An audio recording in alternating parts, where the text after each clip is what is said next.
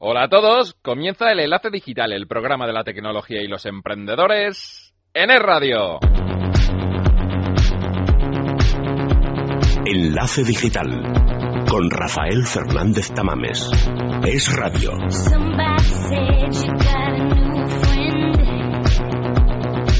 Nueva semana, edición número 37. Os agradecemos los mensajes que nos han llegado a nuestro Twitter en arroba es digital, a nuestro Facebook en facebook.com barra radio enlace digital y en nuestro correo electrónico en enlace digital arroba fm.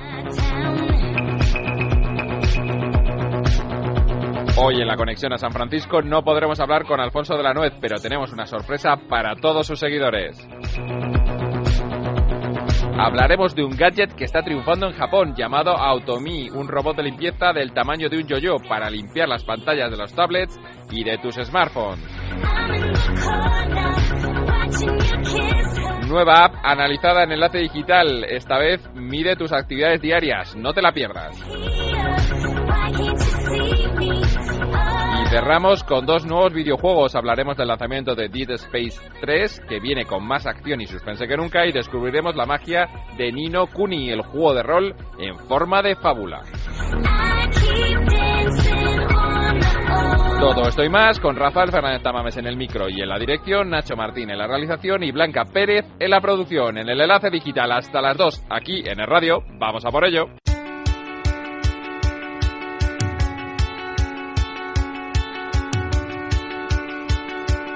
Damos la bienvenida a los nuevos seguidores de Enlace Digital en redes sociales de esta semana. Fampo Aguaranza, Matías Lili, a Sandra Barneda y a Luis Santos.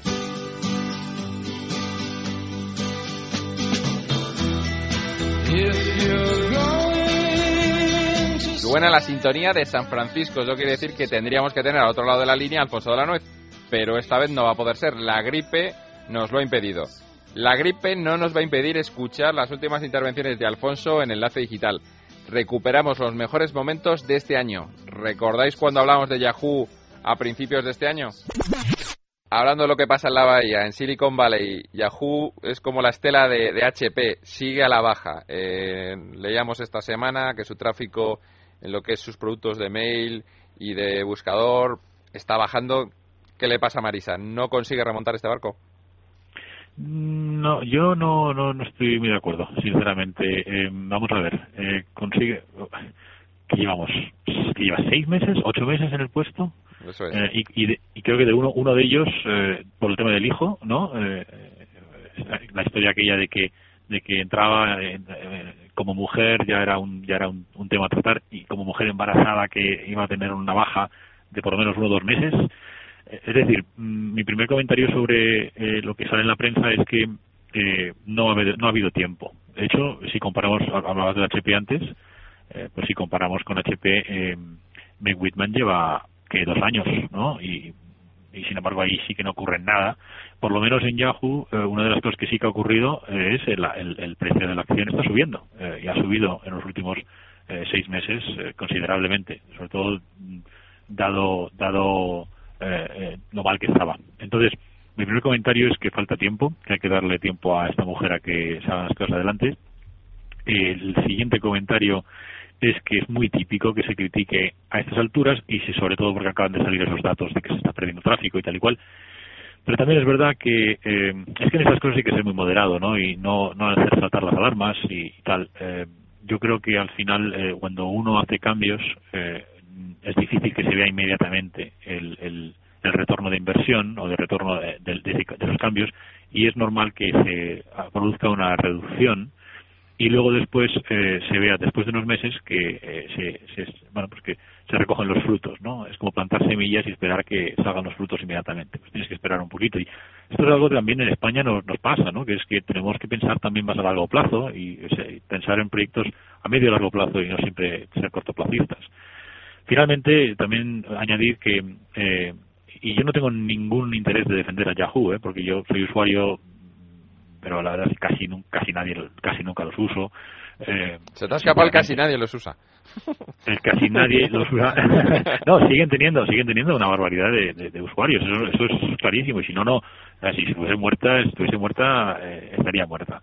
Pero yo personalmente lo que digo es que no tengo ningún ánimo ni ninguna razón por la que defenderles, pero sin embargo, por ejemplo, tengo un buen amigo eh, francés, eh, ingeniero, que, que, lleva mucho tiempo, lleva mucho tiempo en, la empresa y que les tiene muchísimo respeto y, cariño y sigue allí y quiere y quiere ver un poco cómo, cómo cambia la cosa. Y con Marisa, una de las cosas que me dijo unos seis meses o cuatro o seis meses después es que, es que era un cambio radical eh, el cambio que, que había hecho y que, sin embargo, sí que hay una cosa que también es muy normal y natural, es hay gente a la cual le gustará lo que, lo que hace los cambios y hay gente que no. Entonces, al final lo que hay que mirar es oye, es mayoría, es minoría, eh, eh, bueno, y luego los resultados que llegarán con el tiempo. ese, es mi comentario.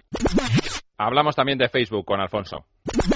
Esta semana nos ha traído noticias desde Facebook, su apuesta por la búsqueda gráfica, su apuesta por Big Data. ¿Cómo lo has visto?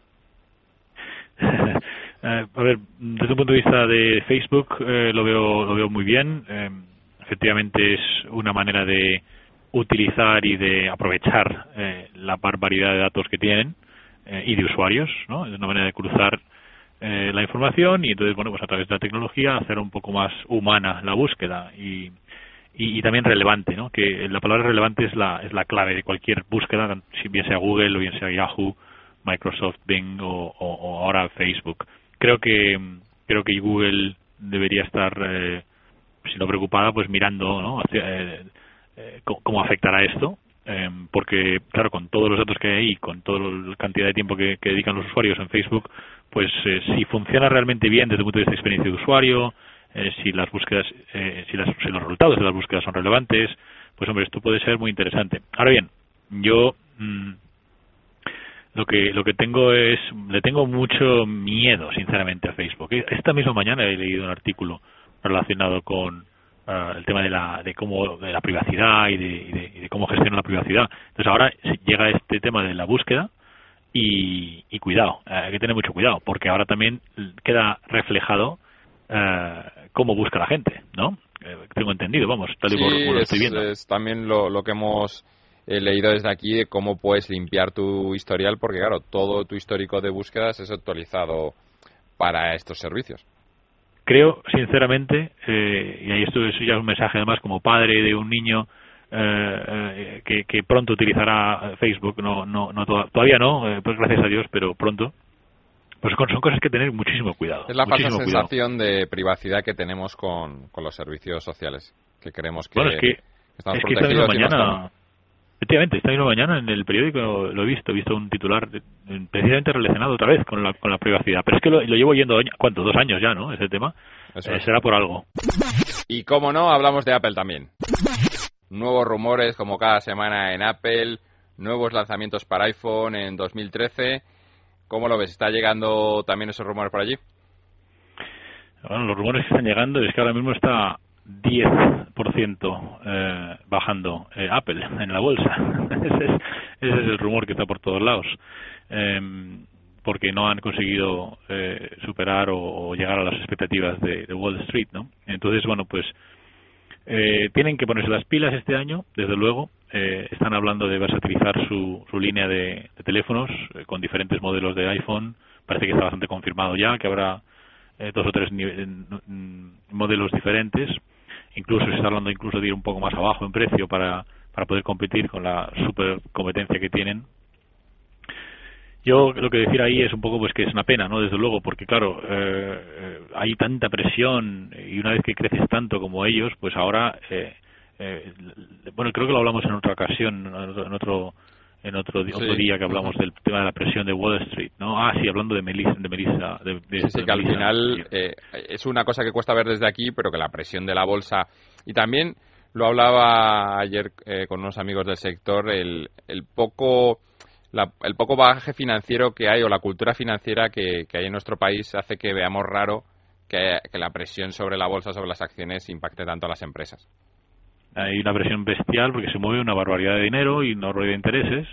Y entonces al final, ¿qué ocurre? Pues que el gestor, Tim Cook en este caso, eh, y el equipo gestor en general, toman decisiones eh, o tienen que tomar decisiones a veces no a lo mejor las que quisieran, sino o las que consideran mejor para el largo plazo, sino las que consideran mejor para, para Wall Street. ¿Tú crees que va a haber un, un iPhone mini? ¿De verdad lo ves? Eh, sinceramente es que mm, no lo sé, no, lógicamente no, lo sé. Eh, si, que deben hacerlo, pues mm, es que claro, lo, que, lo, que, lo que a mí se me pasa por la cabeza es que se cierra un ciclo para Apple. E, eso es, eso es lo que sí que yo lo tengo clarísimo. Se cierra un ciclo y, este año empieza otro. Y, el hecho de que ahora esté pasando esto y lo de la bolsa y todo esto, eh, justo ahora en enero, pues porque, eh, porque acabado las navidades y tal. lo que quiero decir es que se cierra un ciclo en el sentido de que mm, el iPhone 5 eh, es un gran teléfono, pero ya no ha innovado, ya no tiene ese wow, eh, ese efecto wow, ¿no? Que, hacía antes, incluso después de la muerte de Steve Jobs.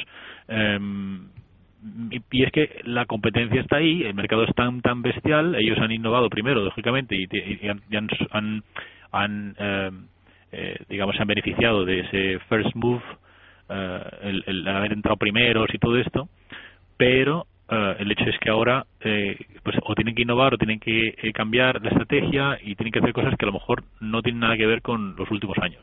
Entonces esto es un poco mi, mi respuesta a si tiene que haber un iPhone mini o un iPhone barato. Parece como que si quieren seguir ese, ese, nivel de Wall Street y quieren seguir creciendo y vendiendo, tienen que versatilizar. Es poco lo que ha pasado también en el, sector de los coches. Tienes coches en marcas como la Porsche, por ejemplo, eh, lanzando eh, productos que mucha gente diría, pero ¿por qué lanzan un producto como este? ¿no? Eh, si no es, eso no es Porsche, eso no es la Porsche que yo conocía. Pero es que el sector del automóvil ha cambiado mucho en los últimos años y la estrategia de los, de los fabricantes es lanzar todo tipo de producto o todo producto para todo tipo de targets, para todo tipo de audiencias. La BMW es otro caso, tienes modelos de todos los estilos. Entonces, es un tema de estrategia y, que si me preguntas si debiera hacerlo, a mí personalmente me gustaría que Apple siguiese siendo una empresa eh, muy muy boutique, muy de alto de alto nivelazo eh, y que se distinguiera, pero claro, para poder hacerlo tienes que ser tecnológicamente eh, muy superior, tienes que ser mucho más creativo, tienes que sacar cosas que ningún otro tiene y eso cada vez es más difícil. Así que estoy de acuerdo contigo que nos gustaría esa, ese pensamiento virgen, ¿no? Que siguieran innovando yo si me escuchara Tim Cook, que seguramente no nos escucha, es que pase a otro mercado y vuelva a dar primero, porque a lo mejor este mercado pues ya se está agotando y, que pasen los otros a... Es el caso del Apple TV. Estoy deseando que, innoven en, ese apartado. Pero bueno, lo veremos en este año 2013 y seguramente volveremos a hablar de, Apple y, qué hace con, con el iPhone. Y para finalizar, hablamos también de Google. Pasamos de estos rumores de iPhone que siempre llegan a España, pero el siguiente, que es hablar de Google y su proyecto estrella, sobre todo el proyecto estrella para uno de sus fundadores, sí ha sido portada, por ejemplo, en el país, en el país.com esta semana, que es el fundador Sergey Brin, que ha sido fotografiado en el metro de Nueva York con las Google Glass, que eso lo hablamos también el pasado año. ¿Lo has visto allí como aquí? Eh, sí, con una gorra, bueno, con un gorro de invierno así muy gracioso, ¿no? Y con la barba que parecía como decía alguien que parecía un criminal. Un criminal o un bandido, ¿no? Un, sí, algo así, vamos, un ladronzuelo o algo así. Em, sí, a ver, eh, yo creo que hablando de innovación, eh, a mí me parece que Google es una es una empresa impresionante. Yo, yo la verdad es que me quito el sombrero con ellos, eh, llevan ya mucho tiempo allí, no tienen ese ese glamour que, que tiene Apple, lógicamente, pero mírales ahí, mm, dale que te pego, innovando y, y, y, tal, ¿no? Entonces, eh, particularmente, eh, este es un proyecto mm, totalmente disruptivo, totalmente nuevo, eh, y a mí una de las cosas que, que me interesa, o que me parece muy, muy interesante, es la parte un poco más, mm, bueno, pues social o la parte humana. Por ejemplo, querríamos llevar gafas de ese estilo. A lo mejor yo llevo en lentillas o, otras gafas o, simplemente es que no me apetece tener gafas puestas eh, porque es una cosa que va en el cuerpo, no es lo mismo que un móvil que va en el bolsillo. Ya comentaste en otra ocasión que si este nuevo paso tecnológico estamos dispuestos a asumirlo, ¿no? Que tecnológicamente se puede, pero es si queremos, ¿no? Efectivamente, pero es, pero es un tema muy, de, muy digamos, eh, de que no tiene que ver con los features, ¿no? O con lo que puede hacer la gafa. La gafa a lo mejor es mágica y hace unas cosas increíbles, pero queremos ponernos unas gafas. Es una, es una cosa como que ya es parte de nuestra moda o ropa, ¿no? Y tal. Entonces es curioso esa, esa, esa relación tecnología-moda o tecnología, bueno, modo de uso. A mí eso me, me parece muy, muy, muy interesante. Leía el otro día alguien que, que comentaba, ¿no? Que también es incluso, fijaos que puedes ir por la calle y te la roban, ¿no? Eh, porque te los quitan de en medio así, pum, y salen corriendo, yo qué sé. Pues el móvil no, no sabes que tienes un, un, pedazo de móvil ahí en el bolsillo, pero, pero las gafas.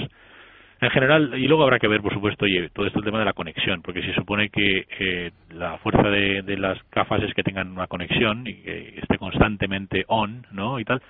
Vamos a ver cómo funciona eso. De todas formas, cualquiera de los casos, eh, eh, quitarse el sombrero por, por, la innovación, em, eh, probar cosas que a lo mejor el timing es muy importante, a lo mejor dentro de unos años son absolutamente básicas. ¿Quién hubiera dicho eh, ¿no? que, el móvil hoy haría, lo, o sea, que, que, el móvil haría cosas en el 2013 que hace unos años eran absolutamente impensables, ¿no?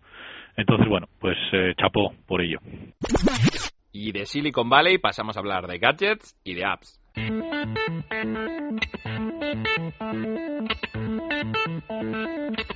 Música de gadgets significa tenemos a Alberto Lázaro al otro lado de la línea que escribe el blog de la Gallitopedia en el Confidencial. Alberto, buenas tardes. Hola, ¿qué tal? Buenas tardes. Esta semana, ¿qué gadget nos traes?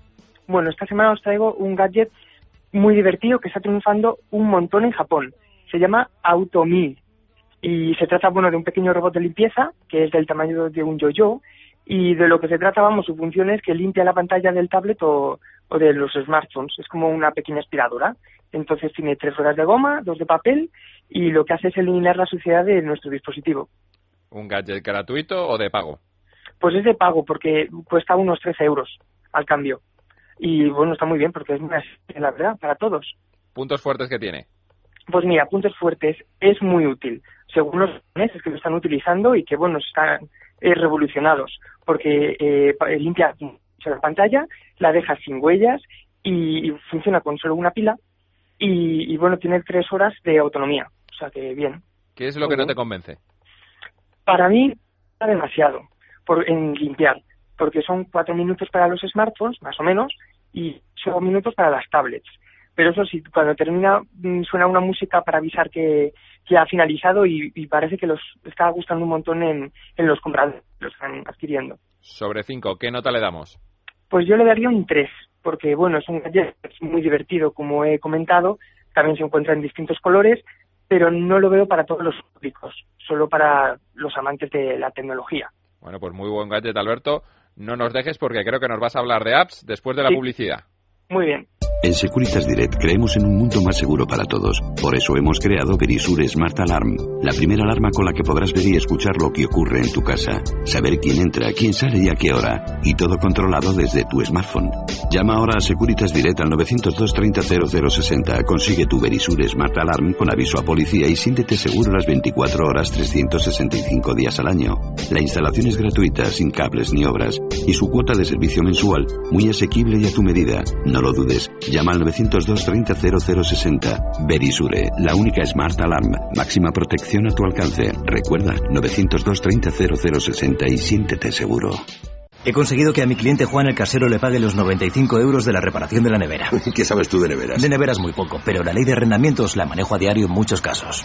En Legalitas somos especialistas en ahorrarle disgustos, abusos y dinero. Por eso ponemos a nuestros 250 abogados a su disposición, por menos de 10 euros al mes. Llame al 902 22 66 66 y recupere lo que es suyo. Legalitas 902 22 66 66. Somos abogados. Enlace Digital con Rafael Fernández Tamames. Sigue con nosotros a Alberto Lázaro para hablarnos de apps. Alberto, ¿qué app nos traes esta semana? Bueno, os voy a hablar de una que se llama Moves, M-O-V-E-S. Y es una aplicación que está cosechando un montón de seguidores. Y lo que hace es pues medir las actividades diarias. Es como una que se parece mucho a una de Nike, pero en mi opinión esta es muchísimo más completa. ¿Gratuita o de pago? Pues es totalmente gratuita y es para iPhone y, y el iPod Touch. ¿Puntos fuertes? Pues no, como he dicho, no necesita ningún complemento adicional, como puede ser la de Nike. Es muy intuitiva, registra nuestros pasos, los kilómetros que recorremos, un montón de, cosas. Además tiene una, un timeline eh, donde podemos ver los gráficos de con los datos que hemos que hemos obtenido y la verdad es que está muy bien. ¿Qué es lo que no te convence para nada? Pues al tener geolocalización, eh, el problema surge cuando la batería no dura tanto como, como, como puede ser si no la tuviéramos activada. Entonces yo veo ese el punto débil. ¿Y sobre 5 qué nota le das? Pues le pongo un 4 porque si buscas una aplicación de estas características, yo creo que tiene que estar en tu smartphone instalada, porque como ya he dicho, gráficos detallados, colores, intuitivo, está muy bien. Bueno, Alberto, pues Gadget y Apps, nos vamos más informados y gracias por estar con nosotros de nuevo. Muchas gracias. Y llegó la hora de los jugones en Enlace Digital.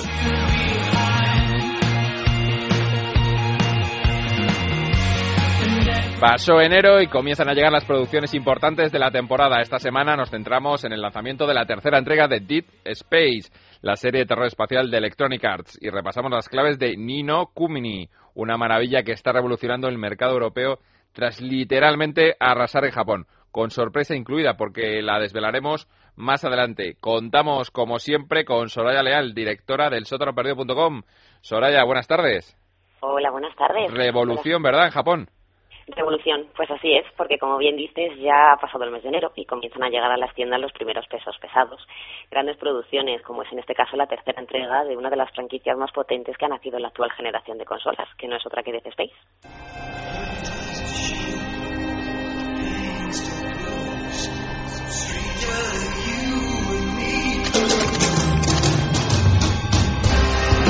Música de espacio, de terror, tengo entendido que incorpora muchas, muchísimas novedades y tantas. Bueno, aunque en términos generales se puede defender que la serie nunca ha pretendido pasar como una aventura de terror puro, y de hecho, bueno, ya la segunda entrega dejaba mayores dosis de acción y disparos que la original, pues este Death Space 3 evoluciona a través de sus 19 etapas para terminar convirtiéndose en una gran aventura de acción con toques de terror, que tira más de secuencias cinematográficas, eso sí, pero bueno, todo combinado con la inquietante atmósfera que acompaña a Isaac Clarke en sus aventuras. Más tensión, sobresaltos, acción y criaturas de pesadilla en el siniestro, en el siniestro espacio exterior, pero sin noticias de los modos competitivos en línea, ¿verdad?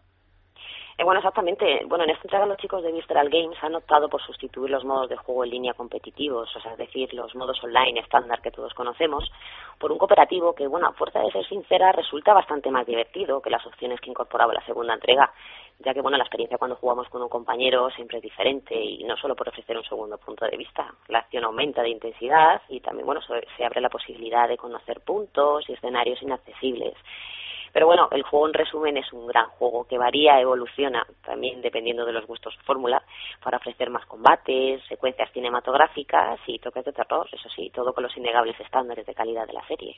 Plataformas y precios. Pues el juego, que ya está a la venta completamente en castellano, lo tenemos disponible para PlayStation 3, Xbox 360 y PC. En consola su precio está alrededor de los 70 euros, como siempre también dependiendo de los comercios los precios varían un par de brillos más o menos, y alrededor de los 50 para PC.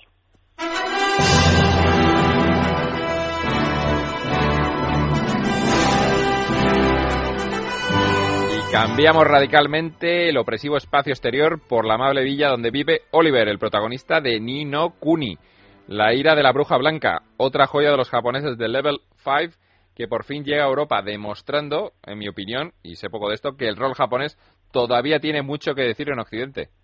Pues sí, la verdad es que sí, porque ya que Nino Kuni, La ira de la bruja blanca, es como bien apuntas un RPG desarrollado por Level 5, el mismo equipo que firma el extraordinario Dragon Quest 8 de PlayStation 2, en colaboración con Studio Ghibli, que es el estudio de animación responsable de películas como El viaje de Chiro.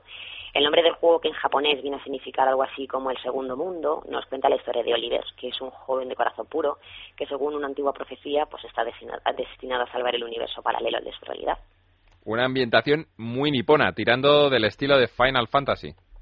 Pues sí, bueno, la ambientación es algo esencial en los juegos de rol como Nino y los desarrolladores de género se esfuerzan en crear ambientes atractivos y personajes con los que enganchar a los jugadores.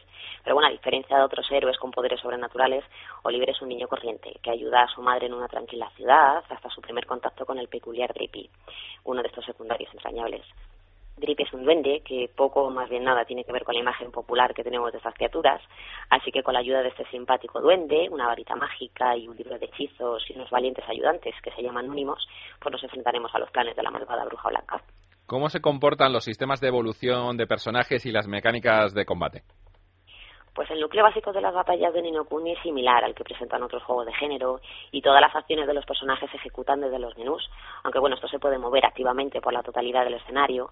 Y otro aspecto vital también son las peleas o los unimos, que son unas pequeñas criaturas que se pueden emplear de forma habitual. Cada personaje puede llevar tres unimos y además todos ellos tienen diferentes atributos y habilidades. No suena demasiado complicado, un juego que además sorprende a nivel técnico. Hombre, si tuviéramos que definir el apartado gráfico de Nino Kuni con un solo término, la belleza sería sin duda la definición exacta. La mano de Ghibli, bueno, hecho, se hace evidente en cada segundo del juego, desde el hermoso comienzo hasta el inesperado final. Los colores, texturas, fondos, la verdad es que están todos perfectamente recreados, con la misión de hipnotizar. Por otro lado, también destaca la calidad de la banda sonora de Saishi, que bueno, es también compositor, compositor en la banda sonora de Viaje de Chiro, y que termina por ofrecer la sensación de que realmente estamos jugando un anime. Precios y plataformas. Pues el juego es exclusivo para PlayStation 3 y ya está en las tiendas desde alrededor de 65 euros o bien también podemos adquirirlo a través de descarga digital. Aunque bueno, para nuestros oyentes van a tener mucha más suerte, ya que tenemos dos paquetes para sortear que incluyen el juego, una camiseta y un peluche de Drippy. Así que es ideal para los coleccionistas. Bueno, pues atentos todos nuestros oyentes jugones porque quien quieran conseguir uno de estos packs tiene que estar muy atento a nuestros perfiles sociales, al Twitter de Enlace Digital, a Google Plus a Facebook para responder una pregunta primero el lunes y otra el martes para poder concursar y llevarse uno de estos packs. Soraya, gracias por estar con nosotros y por traernos Vino Kuni a los oyentes de Enlace Digital. Muchas gracias.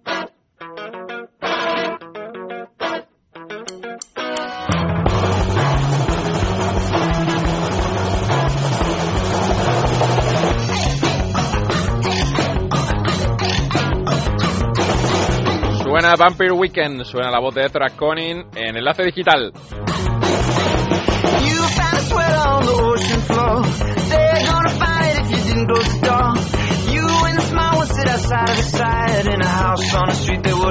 Escuchamos Cousins, canción incluida en su último disco. Nos conformamos con ella hasta la salida en mayo de su próximo disco.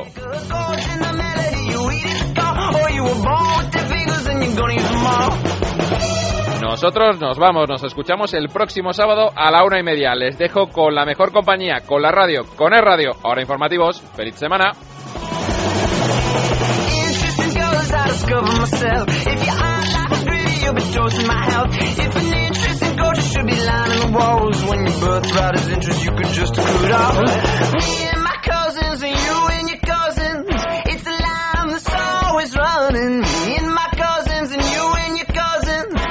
can feel it coming.